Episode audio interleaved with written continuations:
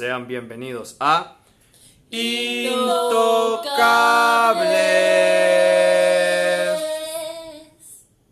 Bien.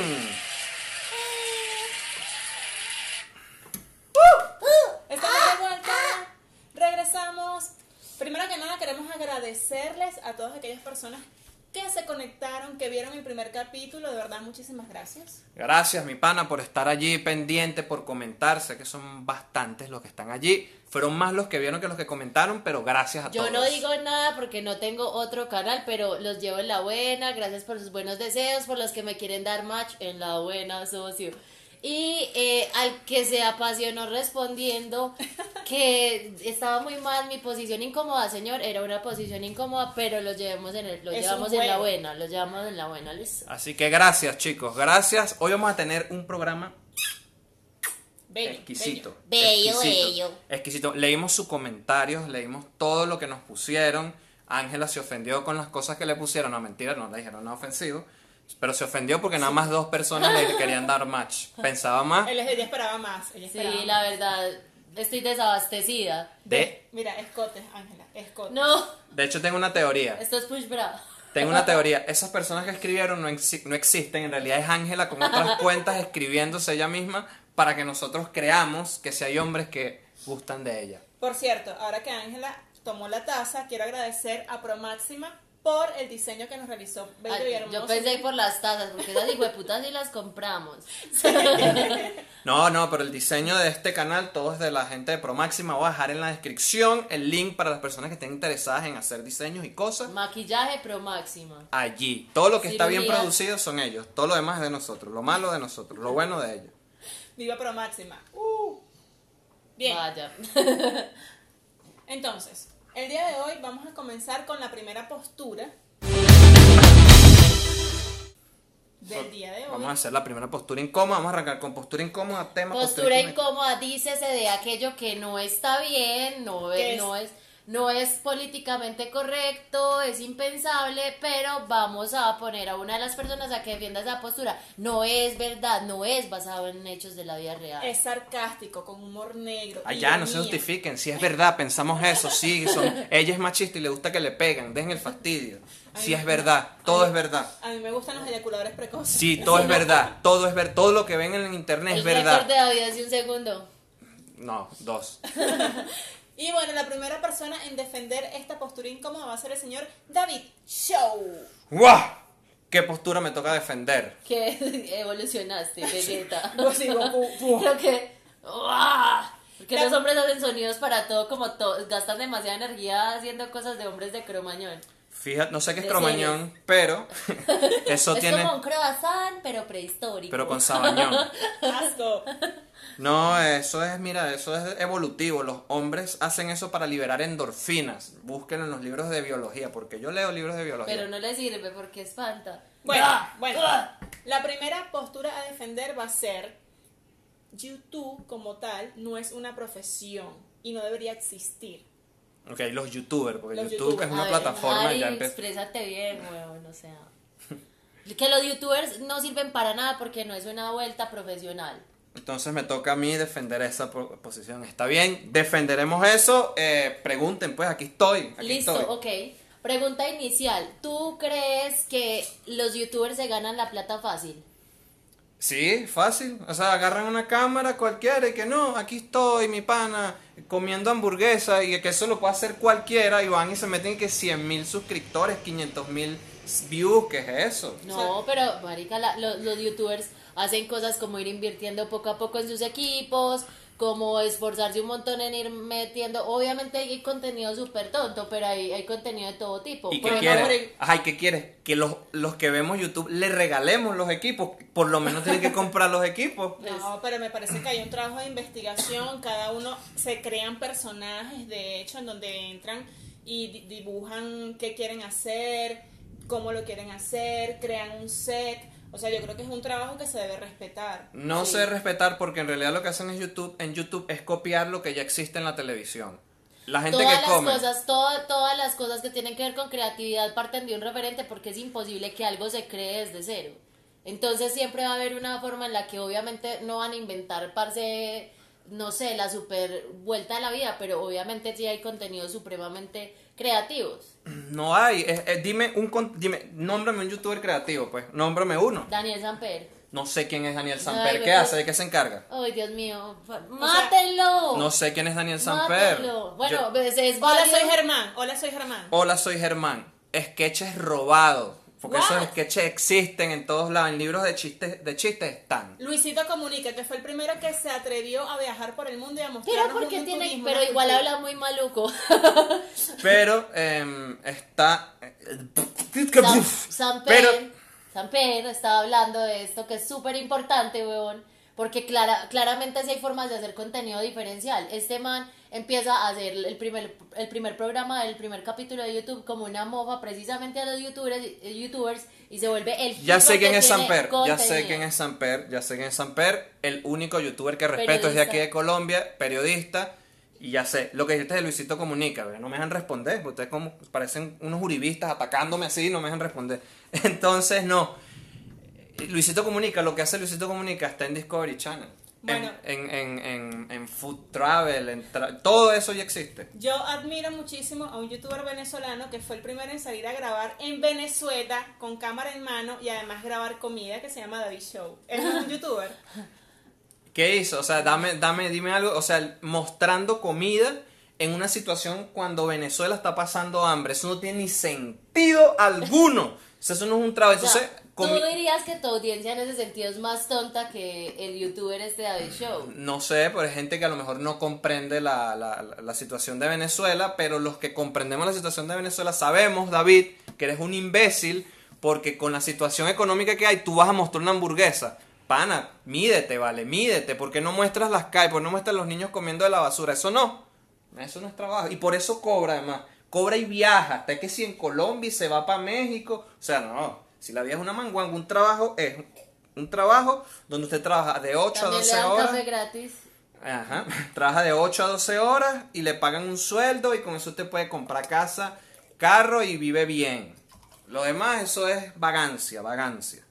Es decir, que para ti todos los youtubers deberían morirse. Sí. En el mismo horno que construimos hace ocho días. Se tenía que decir y se dijo. Ok, bravo, bravo. No podemos aplaudir porque es un podcast, man. Lo hizo bien, lo hizo bien, lo hizo bien. Sobreviviste, ya, puedes liberarte. David Show. Es un excelente trabajo, chicos. Sí, claro. Excelente trabajo, me gusta Qué YouTube. fastidio. Y me encantan todos los que se conectan a ver YouTube, todos, son maravillosos. No saben la, la, el fastidio que es tener amigos youtubers que todo el día estén grabando huevonadas. Ay, me- Ay, si sales de tu casa porque nosotros te llevamos. Tú jamás en tu vida habías comido en McDonald's, habías comido, tú puro comes ahí cachapi, no sé qué comes, ni comes, Ángel. Yo al principio Limonada odiaba, odiaba tener que tomar mil fotos, grabar todo primero y Es- después es- comer, pero bueno, Es ya. complicado, bueno, igual a todos se les trabajo, saca gusto. En algún punto cuando tengamos 70 millones de suscriptores, vamos a tener que hacer muchas fotos. Gracias por apoyarnos, pueden donar. No donen, no donen, que Sí. trabaje. No. Como modelo webcam. Y el primer tema del día de hoy va a ser sobre el incesto. Pues como que, uy, qué cuca, mami. Ok, este, ¿por dónde lo notamos? Y no, es como que un niño cuando lo llevas a preescolar que llega diciendo cualquier gro- grosería, Ángela me sorprende cada vez más, pero está bien, es tu forma de ser. ¿Cuáles son tus clases de correo? Cuca. que gonorrea, hijo de puta, esas son las clases de No, correo. de- Marica. Chuchu, ah, no, no puedo decirlo. Así Bueno, será. El incesto. El incesto hoy en día, aunque ustedes no lo crean, todavía sigue siendo un tema muy tabú y Si lo creemos. Yo primero no tengo ni idea qué es un incesto. Yo siempre he pensado que incesto es lo que hacía Jordan cuando jugaba básquet, que incestaba las pelotas Eh, en iba- ay, me cagaste el chiste, marica. Tenía un chiste que era que le decía a un basquetbolista a otro. Eh, siempre incesto, nunca incesto. Qué chiste. tan- Yo pensé que era un incesto de esos invertebrados como Mátenme, las abejas. mátenme. Ah, no, mentira. Prosigue, después No, no, de no. haber dicho tantas estupideces, bola de no grillo. Incesto son todas aquellas relaciones consensuadas en donde hay parentesco biológico y consanguíneo, es decir, entre primos, hermanos, padres, abuelos. Entre primos más me arrimo y entre hermanos más bacano. Bien, esas son las creencias. Carne de primo se come. Ángela Mm. Ñungo 2019. Ni siquiera entre primos tiene match. Ay, qué, Qué feo, no tienes ningún Ay, pri- hijo de puta. Ningún primo quiso contigo. Claro, yo tuve un noviecito primito, claro. Ay, Primer no. besito era con un primo, ¿cierto? Acá, acá era como tradición. Le- Luego van a decir, uy, qué suciedad y qué horror. Nada, es real. Mi primer pico fue con un, no pico del chileno, no. Mi primer beso fue con eh, un primito. A mí me llegó a gustar un primo, más no hubo nada. Yo no tuve, porque no tuve prima. La única prima que tenía era que sí, mm, lesbiana, y era súper hombre, más hombre que yo. Y lo demás, me re- y lo demás No, siempre me relacionaba con primos y ya, y, pero tuvimos cosas entre primos, pero no, no pasamos más allá. Ok. Bien, fabuloso. Entonces, el incesto. Bueno, sin embargo, esta mm, cosa del incesto no viene de ahorita, viene desde la época medieval. Desde. Aníbal, porque yo creo que los claro. manes eran hermanos. De hecho, hay- claramente. Hay un incesto que no es muy conocido de la Biblia, que fue que unas mm, niñas no tenían más nadie, obviamente, dentro de su sociedad, y ellas dijeron, eh, ¿qué pasó? Ya va, yo tengo que llegar a mi acto sexual y emborracharon a su padre, Padre se llama Lot. Lot. Emborracharon a su padre, una noche primero lo hizo la hermana mayor, estuvo con su padre sin que él supiera nada, después a la siguiente noche le tocó a la menor y las dos quedaron embarazadas. Bien, eso es como, como la iglesia, pero al revés. Es como que los niños duermen al cura y le hacen cosas. Es raro, no, no sabía ese, ese cuento, pero... Y bueno, bien. obviamente en la mitología griega, Zeus con sus hermanas, Sodoma y Gomorra. Sí. eh, Cleopatra, de hecho tuvo con su hermano mayor, luego siguió el matrimonio con su hermano menor y gobernó durante dos periodos. Y el más famoso de todos, Gracias a gente como ellos tenemos hoy gente tan estúpida en el mundo. como nosotros. Otros, otros murieron. Somos la consecuencia del incesto del pasado. Como los youtubers. los youtubers son producto de un incesto. Mentira. Mentira. Bien. Este, no, el, el incesto más famoso del mundo, histórico, que está reciente, el de Game of Thrones. Sí. Jamie Lannister con Cersei, Ce- Cersei Lannister. La amo. con Uy, locura. marica, esos memes que sacaban dizque de, de la buena, yo no me vi Game of Thrones, pero me tuvieron que contar la broma que era como la vieja y le decía al, al peladito que se comía disque, y vos y yo qué somos, y es que uy nada, oigan a mi tía. y yo, marica, porque ñerizan todo aquí. Igual como hay países en donde sí es permitido, otros no, obviamente, porque bueno, es pagado con pena de muerte, otros con más de 20 años de cárcel. Por tener incesto. por tener loco. incesto. Sí, entre los países permitidos está Portugal, que te permiten casarte con tu tía o un primo, siempre y cuando tengas una, un permiso del gobierno. Uy, aquí sí se puede casar uno con los primos. De hecho, pasa todo el tiempo. Qué feo. Aquí. Parce, Se van a yo destruir, conozco mucho, están mucho de destruyendo. familias cercanas que se casaban entre primos, es súper común, sobre todo en el campo. ¿Quiénes son los Targaryen? Entonces son como, no sé, apellido Cardona Cardona, apellido Bueno, sí. Montoya Montoya. Eso, eso también parte de la época medieval porque eran para cuidar Pues yo no sé, mi abuela no es del medioevo, parece momia, sí, pero ellas son de una generación relativamente cercana, pues la tercera de aquí para allá. Sí, sí, ellos lo decían como para mantener su linaje y no entregarle su fortuna a nadie. ¿Qué fortuna iba a tener si eran más pobres que un hijo de puta? Era porque no había más opciones en ese pueblo. Eso era como, si no es con este hijo de puta, nadie me culea. Ok. Ok. Bien. Bravo, Bion, te queremos. Perdón, salió el marginal interno. Horrible. No sé, estamos, estamos en un estrato 1 aquí en Colombia, yo no entiendo. No, y algo que me pareció súper interesante es que en Islanda, como la población es súper pequeña y casi todos son parientes, sacaron una aplicación como para que, o sea, detecta si tú eres primo o no de esa persona. Uy, marica, claro. No, eh, pero me gusta, está bien. Me gusta una aplicación. Debería más bien es una aplicación de saber si esa persona tiene plata, porque hay gente que no demuestra que tiene plata. Entonces, como esta prima tiene una herencia, sí. No, ok. porque lo importante son los sentimientos. Ajá. A la plata, Claro. al dinero. Sí. Eso es lo más importante siempre. Eh, frases incómodas. Frases incómodas para decirle a esa persona con la que sales si es de tu familia. O que no le dirías, ¿Qué no le dirías? ¿Qué no le dirías? papá o mamá, no me pegues. Oh, Oh. bien. O sea, si hay que pegarte, hay que pegarte, hija. Frase incómoda, no es frase incómoda, es ambigua. Mamá, voy a hacer la tarea. ¡Oh! No, la mía es muy pello. Sería como, Uy, abuelito, ¿dónde dejo el bastón? Uy, Si estás teniendo sexo con tu hermano menor, en ese momento no es propicio decirle que es adoptado porque perdería el morbo. Bien, Wow. bien, bien, bien. Otra frase que no le dirías, teniendo sexo con tu hermana. Estás ahí, le estás diciendo y le dices, es que tú eres como mi hermana. No. No. Friendzone, friendzone. No, o sea, no puedes frenzonear a tu hermana, no, está mal. No, Ángela sí la pueden frenzonear, ella vive allí. Ella vive en lo que diría Jordi Palmero, el Jordi Cornio. Tú vives en la nunca son. Ah. En la En jamás. Neverland. En jamás son. Jamás son. No, tu mamá dándote o enseñándote a leer. ¿Qué dice aquí? No, M pero- con A, ma. M con A, ma. ¿Qué dice? Mamá. Ven, vamos a la práctica. Wow, Ari, esto está muy hardcore. Venga y me esta. Uy, qué pesado. ¿Qué dijiste? No te entendí. Parece que los fuera a atracar, pero no. No, dijo, dijo incéstame esta, algo así. Eh, sí, ya, ignórenlo. La gente del bajo mundo me entenderá. Qué feo. Yo qué pensé que venía a Colombia a relacionarme con personas de bien, pero bueno, me tocó Ángela. Me tocó Ángela y yo la acepto y la quiero como hermana, no Ah. incestuosa. Ok. Ok, ok. Mira, no, es confuso Gracias.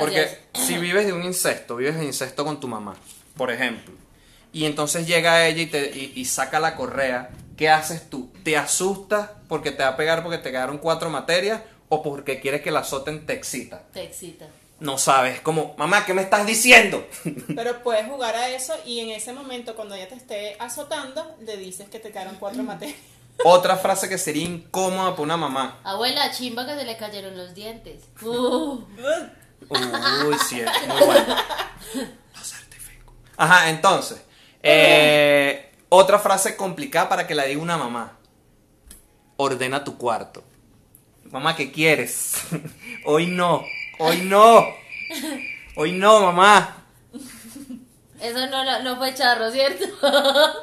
Pero te queremos, parce. Te queremos, te queremos. Estuvo más chimba mi chiste sobre el basquetbolista que incesto. no.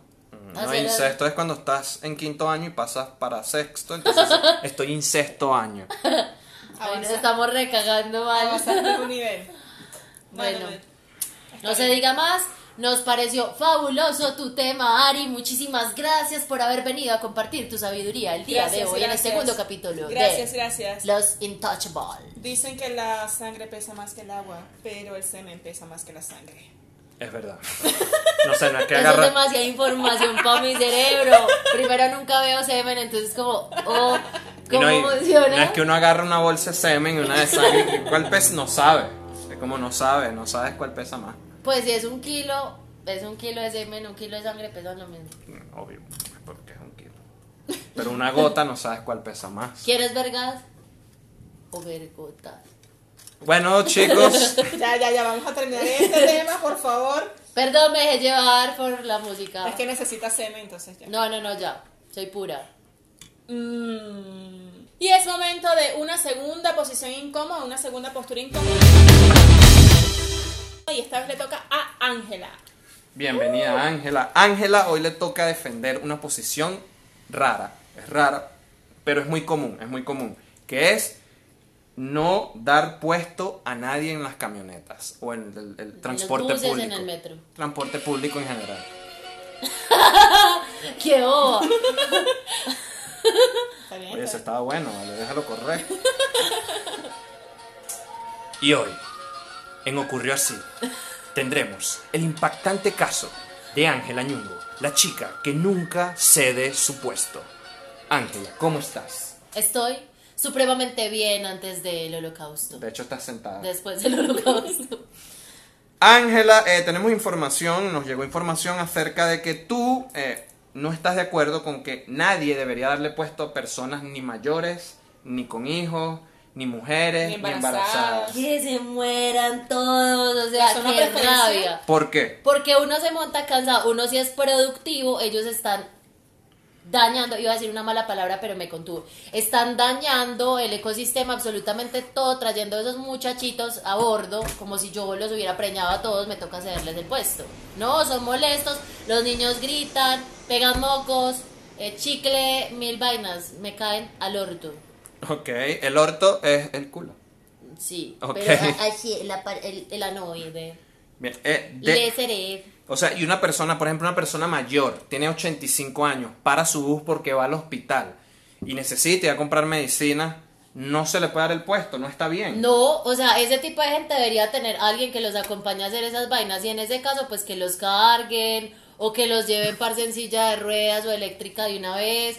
Pues ya están- es que además la gente mayor está viviendo horas extras y O sea- yo tengo que ponerme frágil, que me den varices porque otro que está viviendo horas extras le dio por sentarse. O sea que tú no esperas que nunca vas a llegar a, a mayor. No. O sea, cuando llegas a mayor, Me- que no te den el puesto. Me incineran.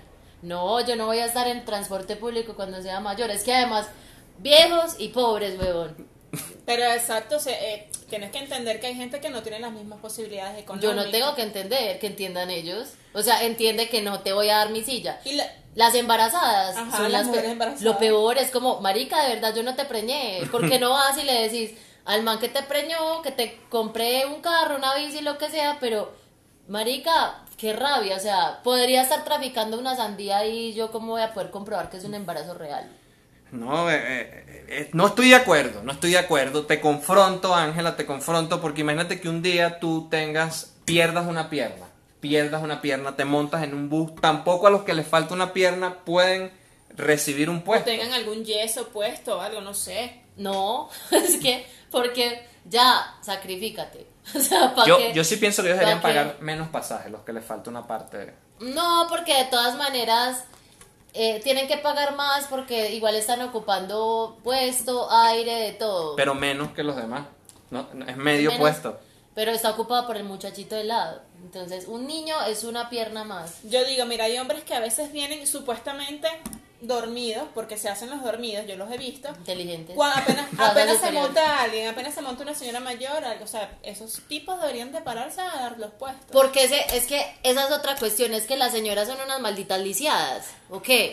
O sea, es como, señora, si yo también me canso, yo también trabajé, me vale verga si usted está cansada, pero no le voy a dar mi puesto, o sea, maldita anciana. Y si se son en ventajosas. este, en este caso un familiar tuyo, tu mamá, no le vas a dar el puesto. Mi mamá no anda en transporte público. No, es, es- es raro, es raro. Piensa que esté bien que por lo menos existan puestos indicados para Preferenciales, para, la, para las personas con discapacidad, mayores o embarazadas. ¿Discapacidad de qué? O sea, el de la silla de ruedas es el lo amo, huevón. Porque su llega silla. con su silla. Es una chimba, entonces en la buena los de silla de ruedas me parece chimba. Hay que mejorar en el tema como de la, de la, de la inclusión y accesibilidad. Ok, para el resto, o sea, tú eres un viejo, no tengo culpa de tu pérdida de colágeno. Toma este, eh, no sé, eh, aloe vera, lo que sea, pero no me voy a O sea que tú también eres de la que te molestas cuando alguien llega, una señora, una persona mayor, en el banco y se te adelanta en la fila. obvio, malditos. Ajá. Ahí es cuando yo digo, yo o con lo que odio a los niños y con lo que odio a las embarazadas que quitan puesto, sería la única alternativa donde yo digo, parce, es genial la idea de adoptar niños huérfanos solamente para pasar la fila del banco y ya luego los tiras otra vez a la calle. Ok, no, excelente, excelente el tutorial de hoy de cómo ser una buena persona, Ángela Ñungo. Me gusta, me gusta como, como las personas defienden su, su postura. No la comparto, pues porque básicamente yo sí doy el puesto. Me, me, me molesta, sí. Ay, ay, ¿Sabes qué me molesta cuando doy el puesto? Cuando la camioneta está a punto de salir y se monta una señora que en vez de esperar la, que, la otra que se va a llenar, no, se monta en la que ya está full, espera la otra de todo lo demás. También estamos cansados todos los demás. Eh, O la gente que para cada 100 metros, es como ya se acabó de bajar a alguien, ¿por qué putas no te bajaste ahí? O sea, tenemos afán. Bueno, la gente hace cosas, eh, convivir con la estupidez humana es algo muy duro. Yo quiero ser buena gente, buena persona, y yo todos los días trato hasta que me encuentro con gente. con gente embarazada. Ok. Ok, bien. Ojalá nunca te embaracen. Bueno, por el camino que vas no va a pasar. Eh, pero bueno, Ángela, suerte. Esperemos que cuando te vayas ahorita en camionetica vayas sentada. Estamos en mi casa, huevón. me echaron de mi casa los venezolanos, muy bien. Podemos, eh, estamos logrando cosas en el exterior increíbles. Como somos productos del incesto, quizás nosotros, Ángela es estéril, por eso también no tener hijos, Es porque se hablan las cosas. Uy, hablando de eso, mis pastillas de planificar me las tengo que Ay. tomar. Bueno, no, no está saliendo con nadie. Se la- yo no sé, es pérdida Es de solo dinero. para que Eso no es me dé acné. Eso es lanzar dinero a la basura. La pa- ayudarla a comprar pastillas pa- de, de Uno planificación. nunca sabe que me llega el día. Que tú no sabes, no sabes si una violación, una cosa. Bien, bien, bien. Me gusta este tema de Bonito, la postura bonito. incómoda. Mira. Ángela, tienes un tema. Ah, sí, yo tengo un tema. Todos tenemos un tema. El mío es el señor de la noche, mitad hombre, mitad. No, pero ese es de Don Omar en realidad. Bueno, tengo un tema. ¿Cuál es mi tema? Mi tema hoy es, bueno, discutimos un poco esto porque se supone que somos millennials, pero ya así como rodando con la ancianidad, sobre el concepto de fuck buddy. Pero entonces David me dijo, como no, es que están hablando mucho sobre el fuck boy. Y yo como, es la misma mierda. No, no es igual. Ya les voy a contar por qué es diferente. Y la cuestión con el fuck buddy, que es este chico con el que tú tienes eh, acuerdos sexuales, pero sin, senti- sin sentimiento. O sea, tú Sí. no vas a hablar de un tema que no manejas. Bien, ¿no? Me gusta la gente aquí. Como los curas hablando de matrimonio. Ajá, ¿qué más? Bueno, yo tampoco, yo nunca tuve incesto, pues y algo dije. Ah, sí, bueno, eso está muy bien. Sí, pues yo puedo hablar sobre. Esto para mí puede ser un mito urbano, ¿cierto? Puede ser. Bien, bien, bien. me cuentan, en, el in- en la internet me cuentan que existe un concepto pues que los jóvenes de hoy hacen. Ese concepto es el del fuck buddy, que es la persona con la que tienes acuerdos sexuales, eh, pero sin sentimientos, sin absolutamente ningún vínculo ni derecho de ni mierda. Está el fuck boy, que lo interesante es que les dicen, tengo por acá el, el, el concepto es los vampiros del amor. Porque What? resulta El que fuck body. ¿Y qué la- significa? eh, disculpa mi ignorancia en el inglés. ¿Qué significa la palabra que viene después de fuck? no body es como de el que me como. Ok, Ya. En el del momento, el que toca. ¿sí? ok. Ok. Entonces, con esto, o la revista Fucsia creo que fue sacó así como toda una editorial explicando que era un fuck boy. Y se ofendieron, se ofendieron los hombres porque los estaban pintando como, eh, decía, como el man que solo te habla en las noches, dos, no cree en los compromisos, tres, te sale con cosas. Me pasó, me pasó, que fue que después de salir como seis meses me dijo, oh, lo que pasa es que tengo el corazón seco. Sí, huevón, pero el pipi al parecer no lo tenía seco. Era Pero como, que tiene que ver, qué feo. Qué claro, no feo. tiene nada que ver. Ahora me quedan dudas, me quedan dudas. Entonces, si es un chico que te escribe en las noches nada más, si yo llamo a Rappi para pedir comida, me atiende una mujer, yo soy su fuckboy. me genera duda, me Sí, genera pide duda. platanitos y... Ok. No. ¿Qué- ¿Tienes, Una banana. tienes cuca. Si Tienes, si le pido, si estoy Si pidiendo le la galleta. cuca, es que Ok, que es una fuck galleta. Una galleta. Ah, entonces ahorita dicen que no, que es que los tenían que estandarizar, ponerles un nombre porque eran muchos y yo no, pues carnetícenlos si quieren. Por favor, un- un- con un nombre, un, Un número, un carnet y que coticemos. Esos no eran los mismos que le decíamos hijo de putas y ya. ¿Qué es eso? Porque es que la cuestión con el fuck, eh, con el fuck boy, a diferencia del fuck buddy, es que este otro es el que no te dice cuál es la onda. Es, es como el que cree que una mujer no está en capacidad de decir, oye, sí puede tener sexo sin ninguna, sin ningún vínculo sentimental. Entonces lo que haces es eh, tratar de enamorarte todo para que se lo des y se va. Ah, Sí, me hago entender. Pero eso en mi época era comprendo. lo mismo que amigo, secre eh, amigo, Amigo con derecho. secreto. Amigo con derecho. Eso Eso es el amor de mi vida es un amigo secreto. Con- Pero no, de verdad, de verdad. O sea, para mí era lo mismo. claro, y ya ahorita los están carnetizando, eso siempre ha existido. Millennial El hijo de descubre. siempre, el millennial. Millennial descubre Que es un el amigo, amigo, con, con derecho. No, pero sí, es- tiene razón, porque el fuck body es como no hay ningún tipo, o sea, yo ni siquiera busco enamorar a la chica con la que quiero estar, es como, mira, estoy ladillado aquí. Tengo ganas. Tengo ganas, tú vas pendiente, no, nah, listo, ya. No, además porque es muy, muy teso ese tema, porque con este man que yo les decía, llegamos a un punto en el que yo ya estaba como tragada del man, o sea, enamorada, y el man me sale como con esto de, no eres tú, soy yo, el miedo al compromiso, y yo, no, tranquilo, ese tranquilo es falso en este tipo de relaciones hasta que te dicen me voy a ver con mi ex. O sea, Oh. yo como, claro, Pero es que te no- molesta, yo, "Mm, no, para nada, y la ven aquí, como, Para- dentro, maldita lisiada, muérete en tu bilis venenosa. Oh, tengo un fuck body famoso entonces ahorita, Jamie Lannister. ¿Quién enamoró a Brienne?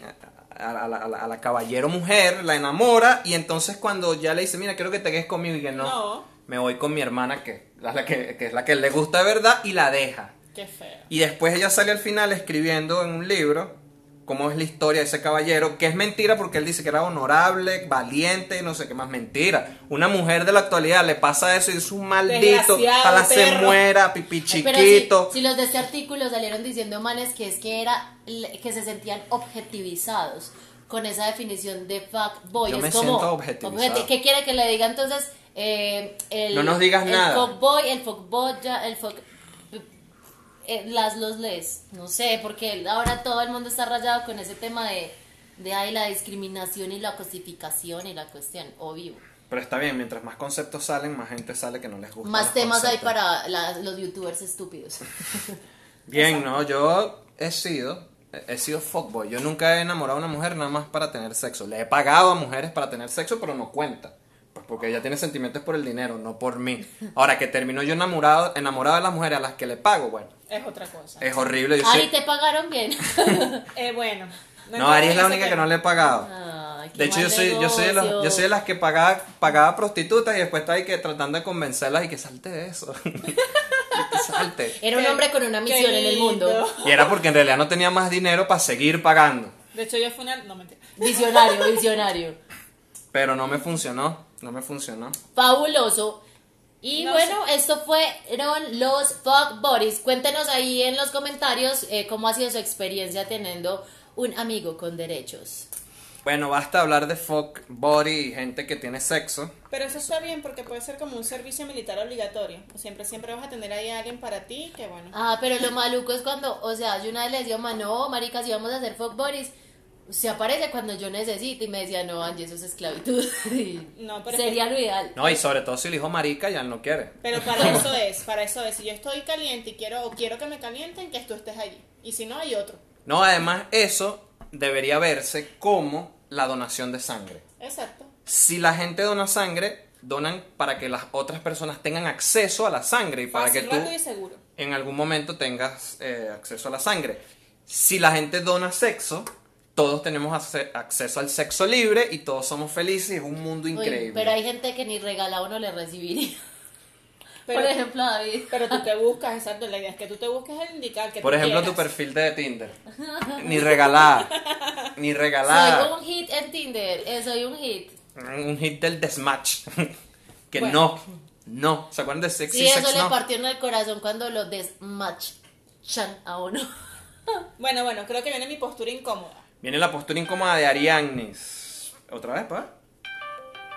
Ok, ese es como un repique cuando salen los teléfonos polifónicos. Que hay que, ¡Uy, qué fino los teléfonos polifónicos! Bien, entonces vamos con la postura incómoda de Ariadnes. Y ella le va a tocar defender la posición de ser un malapaga o una persona que no paga sus deudas, que también es Ángela Ñungo. ¡Qué Ay, me está cobrando dos mil pesos.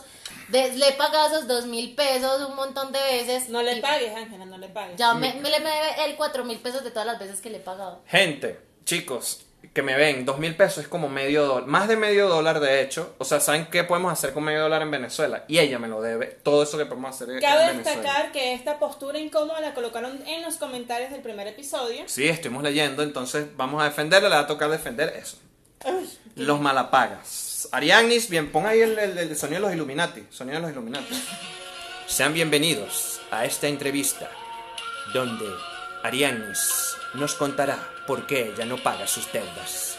Bienvenido, Ariadnis. Gracias. Cuéntanos, por favor. Introdúcenos. En el tema. Eh, una razón, ¿por qué no se deben pagar las deudas? Mira, dicen que todas, absolutamente todas las leyes económicas se trabajan con el dinero de la otra persona. Es decir, que si yo trabajo con el dinero de otra persona, no soy mala paga, sino que estoy ahorrando mis ingresos para después usarlos. Pues lo estás pagando, obviamente. No. Eso tiene un nombre y se llama robo. No, para No. no. Además, que es importante que uno utiliza para estos casos a aquellas personas de confianza, es decir, tus amistades, tus amigos. No, que qué bonita conectan- labor, qué, qué lindo. O sea, porque somos amigas, entonces mátame. Yo no, No. pago mis servicios y tú feliz con la plata y yo sufriendo. No, mi amor, si tú me estás cobrando a mí o perderías mi amistad, eres capaz de perder mi amistad por cobrarme, entonces no mereces mi amistad. Oh, ok, O sea, por- bien, págame, Qué Ángela. rabia los amigos que son así, de verdad, que se indignan. Además, hay una cuestión que es decir, oye, me das un plazo, no tengo dinero, pero la gente que se desaparece o el amigo que se indigna cuando uno le cobra. Pero a lo mejor está en una situación de aprieto que en realidad no puede atenderte en ese momento. Pero ya nos sabe- estás defendiendo. Porque los tiene que defender. Porque tengo que Porque se llama la posición Se incómoda. llama la paga también. Que- Qué pena, yo solo debo, ni siquiera debo mis dos mil. Mira, eh, ah, entonces, eh, Ariadne Acevedo. a mí cuatro mil pesos de hecho. Ariadne Acevedo, tengo una duda sobre esto. ¿Cómo haces tú para evadir pagar y no quedar mal con la persona que le debes? ¿O no te importa quedar mal? No, es que yo no lo evado, yo siempre me comunico con esa persona, siempre No le te va a pagar, no te va a pagar. Algu- alguna cosa estaré pasando por esa situación en ese momento en que él casualmente se comunica conmigo para cobrarme y yo le digo, mira, en este momento no te puedo atender, no puedo pagarte, no puedo... Y así, En estos momentos te estamos comunicando con uno de nuestros asesores. a, lo, a lo mejor tengo personas también que en ese momento me pasan la llamada y yo digo, no, atiéndelos tú, este, diles cualquier cosa, lo que se te ocurra y yo después resuelvo. ¿Cuál es el monto máximo que has, deja- eh, has debido y no quieres pagar y te niegas a pagar? La cifra no puede ser develada. Ponerle el sonidito. La cifra no podrá ser revelada. O sea, que tú opinas que está mal el actuar de Pablo Escobar cuando alguien le debía dinero que lo mataba. Por supuesto, está súper mal, porque él además colaboraba con ciertas cosas del gobierno y cosas que eran súper importantes para el país, y él llegaba y se deshacía de esas personas así como si nada, o sea, sin importarle si esa persona tenía familia, si tenía hijos, o sea, no, no me parece súper mal. Eh, Ajá, mi Como duda- que se alteraba un poquito, ¿no? Entonces, porque, por ejemplo, yo le he prestado dinero a personas que no me quieren pagar, pero veo en sus cuentas de Instagram que están comiendo en la calle, que están disfrutando, ¿por qué no me pagan? Porque crees que te pidieron la plata para ser usada. Pero me está diciendo que no tiene dinero después, o sea, después que pasó el plazo que Ah, me iban a pagar. O sea, yo le dije, en un mes me pagas. Me dice, ok, fino, en un mes haces lo que quieras con la plata. Pasa el mes, yo te cobro y tú me dices, no tengo plata y yo te veo comiendo Nutella y me pico. Ah, pensé que me ibas a mandar a matar como Pablo Escobar. Pero no, Si quizás, pudiera. ya, quizás ya le pidió plata a otra persona, entonces por eso estoy disfrutando en ese momento que tuviste la foto. O sea, no es que ella tenga plata para devolverte a ti tu dinero, está a lo mejor endeudada con otras cosas y está disfrutando en ese momento. Ay, no, pero sí hay gente que es supremamente conchuda. O sea, yo obviamente he tenido que hacer préstamos a amigos, a cosas así en momentos de crisis, pero lo mejor que uno puede hacer es hacer un acuerdo. Men, no te puedo pagar. Hay otra, otra forma de hacerlo, lo que sea, pero la gente de verdad que se pierde me provoca sacarla del hueco No donde se ha y perdido, matarla. no se ha perdido. Además, si es tu amigo, tienes que confiar en esa persona. Oiga, confiar en que si me está robando la plata. No te, ah, ¿Qué es eso, Ángela? No pienses mal. De hecho, No Ángela, parece. Ángela se endeuda y le dice, y ella dice, te ofrezco sexo y no me pagues, la gente deja perder la plata. No, de eso una, sí. Una de las cosas súper importantes es que si hay super hiperinflación, no pierde dinero tu, no, pierde valor tu dinero, sino el del otro. Entonces, Eso, Es que pone el sonidito, es que es que como el meme de las ecuaciones. o sea, eso es importante también, hay que, que pensar en eso. O sea, no, no pierde valor tu dinero. De Bueno, hecho, pues, hay en, en esto, esto tiene algo de cierto y es que las empresas que están en la bolsa de valores, Google, Apple, todas ellas trabajan con el dinero de los inversionistas, no trabajan con el dinero Claro. del dueño de la marca, porque si se pierde esa inversión, se pierde el dinero Sí, de los sí, sí, sí. inversionistas. Pero es que aquí O sea, la cuestión es que cuando yo le presto plata a Ari, ella no me dice, te invito a ser mi inversionista. Pequeño detalle. es como que pierdo plata, se evalúa todo, estoy muriendo de hambre encima, no tengo derecho a nada de lo que te está causando producción. Dices ¿no? tú, dices tú, en algún momento eso va a dar sus frutos y te va a decir, mira, vamos a actuar y ahora sí, vamos a disfrutar de esto que en algún momento fue una inversión. Ella tiene un imperio y mira, te puedes comer una fresa. Además que los bancos lo hacen, porque crees que están las tarjetas de crédito, todas esas Pero cosas. y tú no eres un banco, mi amor. O sea, Verlo como que si yo fuese un banco. no, qué ins- rabia. institunia- instituno- eh, institucionaliza, de- Además, esa es una modalidad también. Ah, bueno, me das mil pesos y me cobras los intereses, ya no te voy a dar mil, sino diez mil. Pero tú no pagas intereses. Mira, Bueno, todo eso no indignado. conoce- desconocemos su método, no le hemos prestado El modus ella. operandi. ¿Cuál es tu modus operandi? Ya no, dime una frase para pedir dinero prestado, una frase. En 20 días te lo devuelvo. ¡Oh! La- el viejo truco es, eh, tranquilo que alguien me debe, pero hasta que me paga. Yo tengo una frase, tengo una frase para pedir dinero prestado Y es, ¿me prestas plata? Esa es muy directa, esa es muy directa. Pero eh, no es una frase, en realidad es una técnica. Es como, brother, te voy a transferir tanto dinero. Tú los tienes en efectivo. Dale, si va, ok, te lo transfiero. Le digo que rebotó la transferencia. Bueno, préstamelo porque igual te va a caer en cualquier momento la transferencia. Me da el dinero. Papá. De verdad, yo he hecho muchas veces eso. O sea, ustedes me han pasado plata a mí y nunca Claro, se pero- me han escapado. Porque yo no, porque yo no robo pobres. No robo a pobres. Eso tiene mucho sentido. Siempre pasa también que, que se nos queda la cartera, el monedero. Siempre pasa. Y siempre Yo va a sí soy muy directa para pedir plata. Ey, me, me prestas plata, tal fecha, tin, ya. siempre Sí, va a haber sí. un amigo que te pague la cuenta. A mi papá sí No, es, no digo. solo es muy directa, es muy repetitiva con el me prestas plata. Es ta, ta, en un día. Solamente te pedí una vez prestado para un perrito de dos mil. Y no me los has pagado. ¿Cómo Sí quedas te tú? los pagué. ¿Cómo queda tu, tu vida Ay, qué crediticia? lidia, Tu, qué tu historial crediticio Yo no sé conmigo. cuántas veces le va a tener que pagar dos mil pesos a David, de verdad. Jordi Cornio, que estás viendo esto seguramente, que yo estoy en una hoja de Excel tuyo, anota que no te he podido pagar porque ella tiene mi dinero. Entonces pon ahí, ahí al lado en el cuadro Excel, es porque yo no le he pagado dos mil. parado todos mis proyectos. No he podido ir a México, ¿por qué? Porque no tengo mi dinero. No tengo mi dinero para inve- invertir. Miren, vamos a- al último tema, último tema de esta noche. Vamos a hablar de Michael Jackson. Michael Jackson y su, el documental que sacaron por allí la gente de HBO donde lo denuncian de pedófilo y todas esas asquerosidades. Primero vamos a definir quién es Michael Jackson. Yo hice una investigación exhaustiva a lo cual llegué a la conclusión de que es el mejor y ya y no hay que decir más nada de Michael Jackson. Es un fenómeno maravilloso que existió y que es lamentable su muerte porque. Lo amo forever, Michael, forever. Forever you. Dato curioso de Michael Jackson, que seguro los fans lo saben, era el menor de todos los hermanos. Y triunfó. Ariane es la menor de sus hermanos, no ha hecho nada. Dato Para curioso, allá voy, mi amor, para allá Dato voy. curioso de Michael Jackson. Michael Jackson fue testigo de, De Jehová. Jehová. Sí. Y saben que yo creo que dijo como, uy, no encontré el niño Dios, me voy a dedicar a otra cosa. Sí, de hecho, en el video de thriller, en el video de thriller, cuando termina el video del thriller, él pone una aclaratoria que dice que él grabó este video, que es solo ficción, palabras más, palabras menos, pero dice como que, que él no cree en, en- en- los zombies y esas cosas, pues porque en ese momento todavía él asistía a las reuniones de los testigos de Jehová. Pero ahí, Que vos te, te imaginas ese man de puerta en puerta con la atalaya o la revista en No, no, no, para atrás. no toca el timbre, no toca el timbre, y despedida. ¡Au! Sale, sale del closet. No toca la puerta, sino que sale del closet. ¿Ustedes vieron este documental? Sí. De mera casualidad. Yo sí. Parcialmente. Es un documental que dura cuatro horas. Empezó durando cuatro horas. Ah, no, yo me vi la versión breve. La versión que es, que es violador y ya. Y terminó. No, para nada, yo lo defiendo. Y a el niño que sí, me violó, pero me gustó. No, entonces en este documental salen dos niños que vivieron en Neverland y. Bueno, dicen que fueron abusados. Entonces, dato curioso del documental. El documental empezó siendo de cuatro horas. Cada vez que lo transmiten, ha tenido menos tiempo la, la duración del documental. ¿Por qué? Porque han tenido que borrar partes donde hay incongruencias Ah. en el tiempo.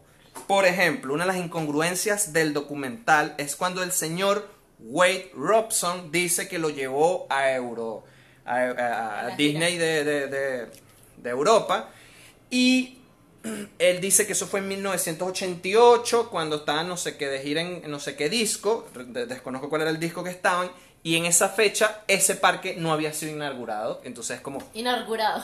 Inaugurado. Inaugurado, inaugurado, inaugurado. Y esa es una de las incongruencias. Otra incongruencia, ese mismo Wade Robson, que es, él es un bailarín, es el coreógrafo de Britney. Spears, de NSYNC, de la película Step Up 4.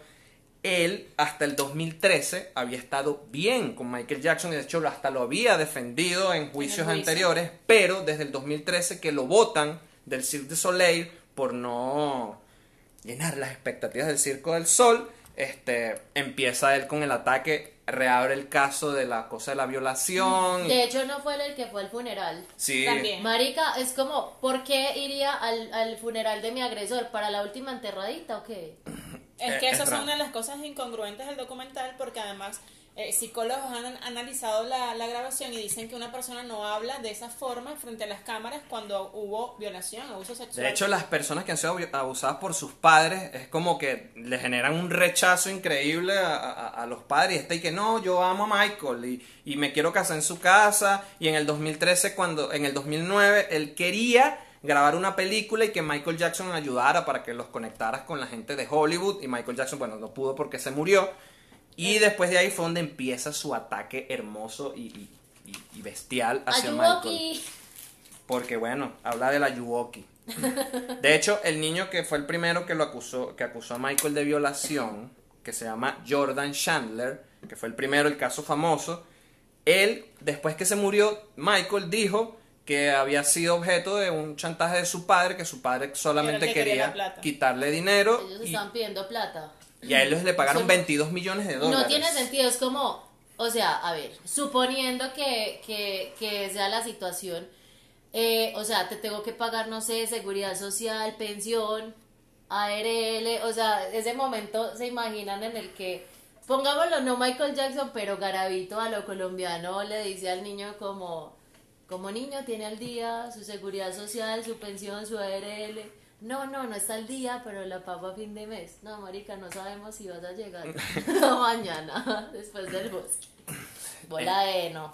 Es así.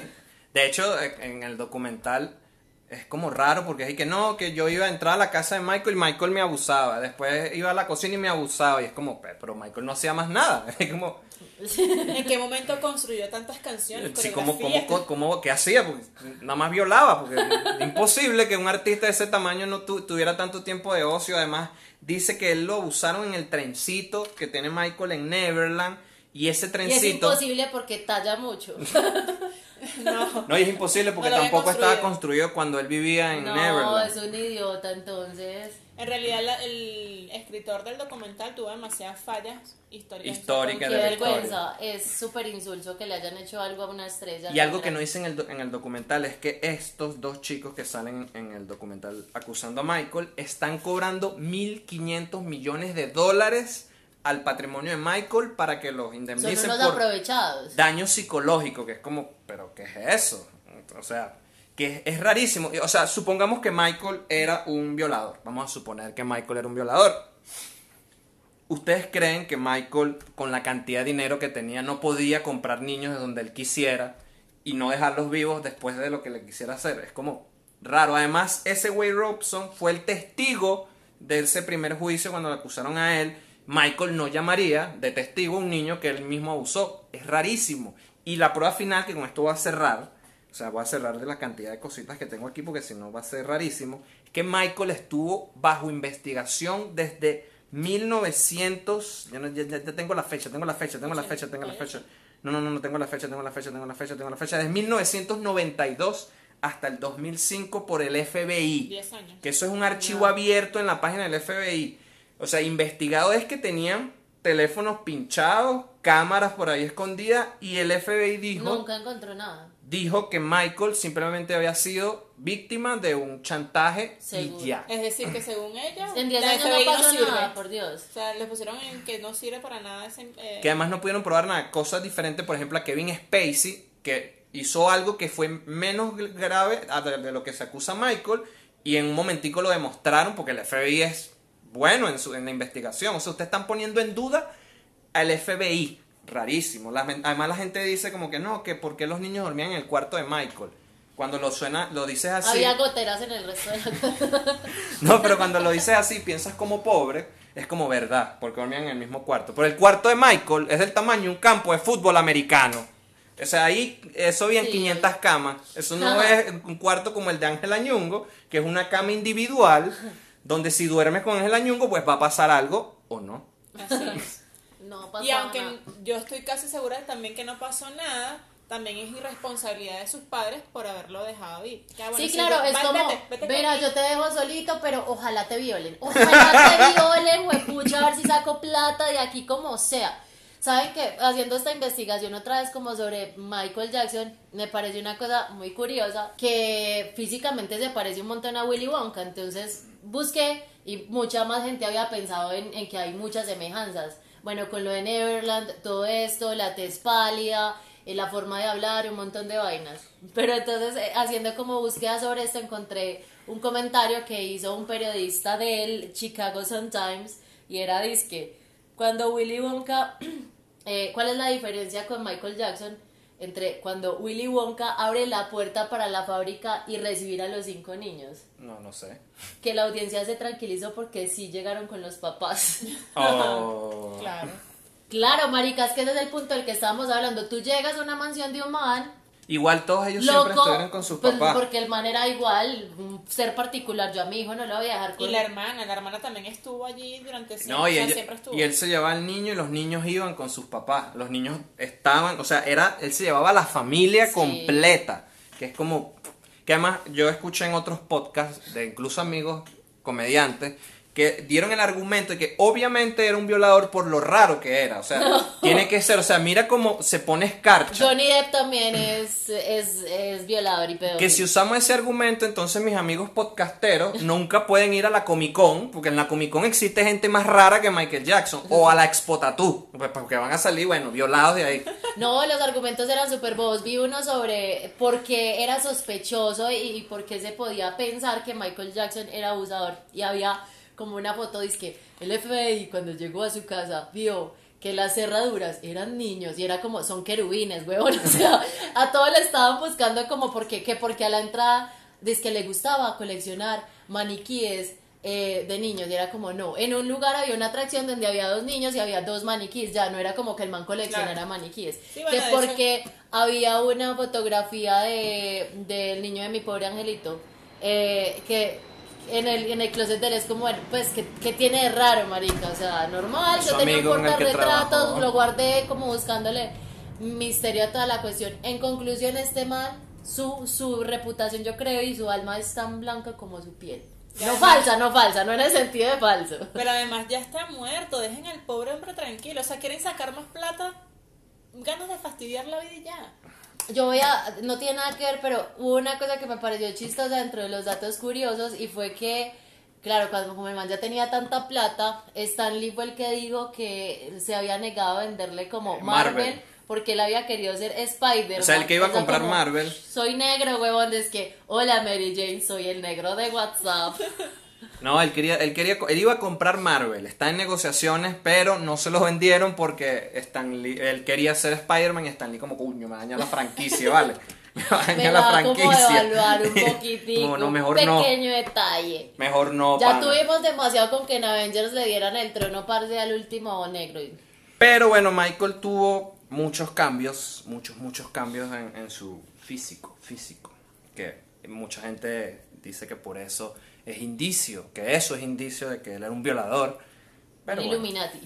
Gente loca, o sea, todas las mujeres ahorita que se la pasan inyectándose y operándose, entonces también son violadoras. Me imagino. raro, es raro. Eh, Son argumentos idiotas en realidad, pero discúlpeme por la palabra argumento. No, ay, no, Michael, yo creo que el man sí tenía su rayón y tenía todo esto de, eh, ¿cómo es el síndrome de Peter Pan, eternamente niño, toda la cuestión? Pero ya, pues era así, un, un ser particular. De hecho, lo del cambio de color de piel. Él sufría de vitiligo. Y él lo maquillaban, lo fueron maquillando poco a poco, cada vez más a un color blanco para que fuera paulatino el cambio de color. De hecho, hay fotos de Michael en conciertos donde se le ven manchas porque suda, pierde el maquillaje y se le ven las manchas. Otra prueba vitiligo. más de que no es pedófilo. o sea, No, pero yo, yo sí me cambiaría algo, porque es que es verdad, uno, el, el ser humano siempre está inconforme. Yo me operaría la nariz, pero me, de asesor- verdad, me nariz es muy linda. me asesoría, me asesoraría primero, claro. A No, cambio, no, no. o sea, yo, yo de ti, amiga, me cambiaría otras cosas, la nariz no. Más como que.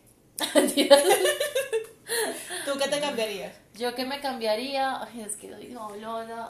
yo sí sé que me cambiaría. Yo, Yo me haría, me, me quitaría el gordo así reggaetonero, que es como el que le sale uno con el pantalón. caucho. Sí, sí. Mm, Yo me volvería negro. Volvería negro. Yo Pero lo haría el al pipí no revés. se lo alargan. Pero por eso, buscando el- un, un pipí decente. Buscando un pipí negro de WhatsApp. A ver Mira, si lo logro. Toca que le jale, mejor dicho, la raíz así. Michael estaba consciente de, de, de lo bueno que era el brownie. ¿Sabes? Que es como un brownie con helado, que no importa. Ese es un chiste de Jordi Palmero. Por, ¿Qué es por decir ¿Qué? que no importa qué tan bueno sea el negro, siempre va a tener un blanco por encima. Y él lo sabía, pues entonces por eso se Wow. puso blanco. Hombre, eh, este man tiene, de hecho, de las diferencias con Willy Wonka está que Michael odiaba el chocolate Mm. negro. De hecho, Michael era vegetariano. Era Sí. vegetariano y comía que sí muchas frutas y toda la Pero cosa. también vi en una, en una vaina y en un portal, no sé si sea verdad que era vegetariano, pero, pero hasta que le daba por comer carne, como que A comía veces. hamburguesas y pizza Sí, sí, y no sí. sé qué, bueno, sí. Bueno, son cosas ya muy estúpidas. El hecho contundente sobre esto es que nosotros como equipo tenemos la primer posición en la que estamos de acuerdo y defendemos eh, la posición sobre que Michael Jackson es inocente y lo amamos. Y además, y nadie lo va a superar, nadie. y además em, No, en no. esa casa en Neverland no solo vivieron esos dos niños, vivieron un montón de familias que todos lo defienden, que todos defienden a Michael y es como, ¿por qué la vamos a querer a dos? Que además ya habían jurado en un juicio que él era inocente, que más tienen Lo ya... violó fue Willy Wonka. En tu cara, Johnny Depp. Niños, niños enfermos, además. Había no. un caso muy particular de un niño de cáncer que le donó no sé cuánta cantidad de plata. Wade O sea, Robson lo que lo violó fue el fracaso y entonces necesita dinero y ya. No vas a tener los hijueputas. 1500 dólares. No los vas a tener. todavía le ayudó un montón, un montón, un montón. Es la tonta ambición de la gente. Pero bueno, chicos, vamos a la a- ya, a- vamos al, al final de esto, vamos al, al final de esto, vamos con el hashtag. Del el día. hashtag del día. ¿Cuál es el hashtag? Ariadne Acevedo. Yo vivo con mis padres porque. No se han muerto. Pues no se han muerto. Cuando se mueran, ya vivo solo. Yo vivo con mis padres porque cocina demasiado rico mi mamá, así que por eso siempre voy a estar con ellos. Yo vivo con mis padres porque eh, no tengo que pagar internet. Bien, no, yo vivo con mis padres porque en algún momento se van a morir, igual que mi hermana, y esa casa va a ser mía y no se va a perder. Y vas a matar a tu hermana. No se va a morir, no dije que lo va a matar, se va a morir. Yo vivo con mis padres porque así me ahorro la alquilada en otro lado, el arriendo, entonces me ahorro esa plata y la gasto en alcohol. Yo vivo con mis padres porque son los únicos que me toleran. Yo vivo con mis padres porque, pues, vivo en Venezuela. En Venezuela no puedes comprar casa. Ni ca- Ah, Inserte ya, violín. ya. Inserte violín. Pero igual se van a morir. Sí. Bien, bien, bien, bien. Miren, eh, que al Yo no final... vivo con mis padres, vivo sola, estoy disponible. Mentiras. Si vive sola. Si vive sola. Aprovechen. ahorita, hace dos meses con su papá. Porque le dijeron, tu drogadicción en esta casa no. Se, se vino por una casa sola y aquí se mete piedra y esas cosas que ya se mete. Es in- increíble. Hay canción, tenemos canción, Sí, tenemos canción, tenemos canción. canción. Sí, señor, sí hay la canción. Porque como Pero saben, siento que necesito como ensayarla antes porque esto es, fue todo un reto. ¿Qué Estaba en Guayabada. ¿Quieres hacerla todavía? No, no, no, no, no sé, yo estoy aquí esperando. Estoy Ay, aquí. ¿dónde está la canción? Dios. Ah, ya la encontré. Canción aparece. La canción. De- es una adaptación de qué canción? Es de Just Beat It. Bien. ¿Sabes que nosotros O no sea- podemos hacer así? Porque eso está registrado por Michael y nos puede agarrar que es el copyright. De verdad. Esto lo registró Michael en la Ah. canción de Man in the Mirror. No puede ser. sí. ¿Registraste esto, Michael? Ah, no, estás en el cielo ya. Fíjense, Vamos. son las motos que pasan. Escuchen. Era una moto. Ay, vamos, Dios, vamos, qué vamos. nervio, qué vamos, nervio. vamos, vamos, vamos, vamos. Listo. Yo te Un, sigo. dos, tres. Porque es como más. Alto joven, la vareta es ilegal. Señor, la mía me la he fumado ya. Tengo autocultivo, yo no soy criminal. No invente, No inventen. no invente. No inventen. Mejor ya corra en el parque un dealer. Ay, ustedes dicen que aquí vicio nunca. Ay, Hay, hay dos veces. la policía dice, yo de drogas nunca sé. Aunque todos, aunque todos sí lo ven. Lo ven. Dealer. Dealer. Dealer. Dealer. Dealer. Véndelo barato a mí. Dealer. Gua 2000, que es lo que debe Ángela. Bien, bien, bien, Ángel. Todo el día para escribir esta canción, pero salió bella porque es una adaptación del inglés al español. Es que estaba en guayabadito de mí. Esa canción es del disco Bad, si no me equivoco. Sí. Si no me equivoco, el segundo disco más vendido del señor Michael. Dealer. It Dealer. doesn't matter if you're black or white. Dealer. Dealer, dealer. Me encanta, me encanta, me encanta tu canción, sobre todo tus temas que son como de drogadicción. Tienes- cuéntame, vamos a hacerte terapia. ¿Qué pasa contigo? ¿Estás Próximo pasando tema. un trauma? Las No, drogas. No Vamos a sé. hablar de- hablamos de en drogas. realidad me conectó la palabra dealer por algo y empecé y me llevó. Mi proceso creativo fue grande y vasto. Fue vasto, vasto. Ok. Eh, bueno, si les gustó este capítulo el día de hoy, denle like. Like, like, like, por favor. Recuerden que. No solo estamos en YouTube, estamos también en Spotify, en Anchor, en Google Podcast y en un montón de cosas que vamos a dejar los links abajo para que los vean, porque sé que otras plataformas son más prácticas para reproducirlos. Si va en el carro, si está haciendo algo. Denle like, no sean mala vibra, que eso de, ay te vi, pero deja el like, o sea, Dios mío, y más los Comenta. colegas que también hacen estas cosas, sean bonitas personas. No, no, no, si eres Comenten, colega no hagas nada. No hagas nada, colega, no hagas nada, pues los colegas son así, no quieren hacer nada en, lo- en los podcasts de uno, así que bueno. Comenten, suscríbanse y, y, y dennos besitos. Ay, Dejen su WhatsApp, dejen, dejen eh, coméntenos de temas que les gustaría que habláramos. si estás bueno, deja tu número de WhatsApp. ¿Ves? Ese es el problema. Ese es el problema, que pones un estándar. Pones un estándar. Así que bueno, aquí se despide Intocables Podcast. Nos vemos el próximo lunes a las 7 de la noche. Chao. Never change. Cuídense. Dealer. Dealer. Dealer. Dealer. Dealer. Dealer. Bien.